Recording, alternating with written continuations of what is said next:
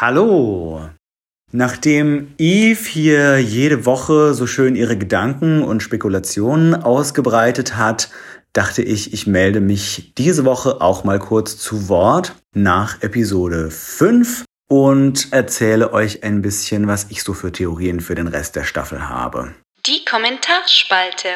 Meine Gedanken zur ganzen Staffel und dazu, wie ich das alles so finde, werde ich dann ausführlicher mit Eve und euch teilen in der abschließenden Besprechungsepisode, die wir nach dem Ende der Staffel aufnehmen. So viel kann ich schon sagen, dass ich es ziemlich cool finde und sehr spannend und toll finde, die ganzen alten Figuren wieder zu sehen und aber auch die neuen Figuren wie Captain Shaw und Vadik sehr mag und dass das alles ganz fantastisch aussieht. Ich will unbedingt ein Modell von der Titan mir ins Regal stellen und finde das Ganze sehr filmisch und spannend und cool. Und der zentrale Mystery Plot ist auf jeden Fall auch sehr gelungen, mehr als in den vorherigen Picard-Staffeln oder in den meisten Discovery-Staffeln, würde ich sogar sagen. Und da habe ich jetzt schon einige Gedanken dazu, wie das denn weitergehen könnte.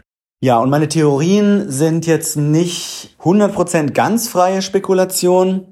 Also ich habe zum einen den Trailer gesehen und nehme da ein paar Sachen raus. Zum anderen habe ich mir den ein oder anderen Gedanken abgeguckt bei den beiden vom Star Trek All Access Podcast von trackmovie.com. Die haben aber auch keine zukünftigen Folgen gesehen und spekulieren nur, aber die kennen sich halt verdammt gut aus und da habe ich mich ein kleines bisschen inspirieren lassen. Also wer überhaupt nichts wissen will über den Rest der Staffel, sollte vielleicht vorsichtshalber den Rest von meinen Gedanken nicht anhören und ausschalten, weil es sind zwar nur Spekulationen, aber es könnten dann doch unter Umständen auch Spoiler sein.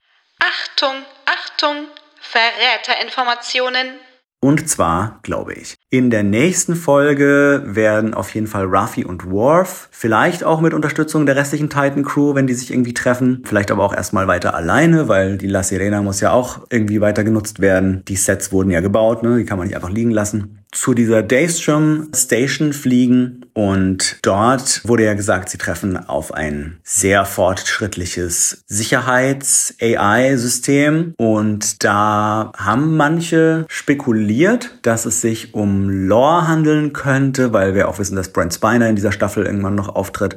Aber ich glaube, dass Lore eher die eine Sache ist, die die abtrünnigen Formwandler zusätzlich zur Portalwaffe von der Daystrom-Station geklaut haben, weil es wurde ja schon suggeriert, dass die Portalwaffe vielleicht nur eine Ablenkung war und sie eigentlich was anderes wollte und das andere könnte Lore sein. Und das Security AI-System ist wahrscheinlich Moriarty. Den haben wir in den Trailern gesehen. Und ja, der ist ja eine sehr starke AI, wie wir aus den Next Generation Folgen wissen, in denen er vorgekommen ist. Und ich denke mal, dass nachdem er auf der Enterprise gefangen genommen wurde, sozusagen, dass er dann an das Daystrom Institut übergeben wurde und die haben ihn irgendwie so umgepolt, dass er jetzt diese Station bewacht und dann müssen Worf und Ruffy irgendwie mit dem fertig werden.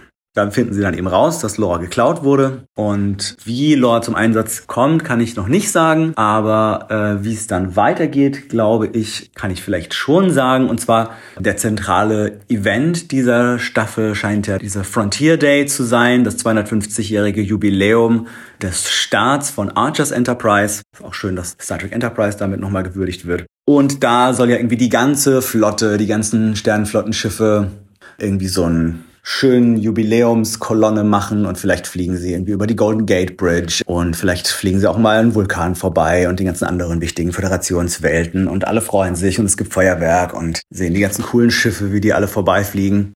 Und das wurde aber natürlich eingefädelt von den abtrünnigen Formwandlern, die ja die oberen Sternenflottenränge infiltriert haben, weil es ja auch irgendwie ein bisschen blöd ist, alle seine Schiffe an einen Ort zu bringen. Aber ne, wenn das die Bösen eingefädelt haben, dann ist das eben so. Und da könnte man die dann natürlich alle auf einmal zerstören. Vielleicht mit dieser Portalwaffe. Man macht vor manchen der Schiffen so ein Portal auf, vor manchen der anderen Schiffen macht man das andere Ende des Portals auf und zack, krachen sie alle ineinander. Und fast die ganze Flotte ist zerstört. Alle modernen, tollen Schiffe, inklusive der Enterprise F, die wir ja im Trailer auch gesehen haben, krachen ineinander, werden zerstört. Vielleicht ist es aber auch nicht die Portalwaffe, vielleicht hat es irgendwas mit Lore zu tun, vielleicht muss der irgendwas machen. Wie, weiß ich nicht, aber ne, irgendwie gehen diese ganzen Schiffe kaputt. Und die Titan ist quasi das einzige moderne Föderationsschiff, das noch übrig ist und sich der übermächtigen Shrike gegenüberstellen muss, um die Erde dann doch noch zu retten und die Föderation. Und Da gibt es dann aber ja noch das Starfleet Museum. Und wie wir wissen, ist Jordi da irgendwie dafür verantwortlich, betreut das. Und dann fliegt die Titan zum Starfleet Museum und reaktiviert die ganzen Schiffe, die dort so sind. Und da wissen wir aus dem Abspann von Star Trek Picard, dass da unter anderem die Voyager ist und die Enterprise A. Ich glaube, die Excelsior habe ich da eventuell auch gesehen. Die ganzen Klassiker, Nostalgieschiffe werden da alle wieder ausgemottet. Jeder von den alten Next Generation Recken kriegt sein eigenes Schiff und die ultimative Nostalgieflotte fliegt los und besiegt Vadik und die Shrike und die ganzen abtrünnigen Formwandler, die die Erde und die Föderation zerstören wollen. Das wäre meine Theorie und das würde zum ultimativen Nostalgiekurs dieser Staffel passen und bestimmt viele Fans glücklich machen.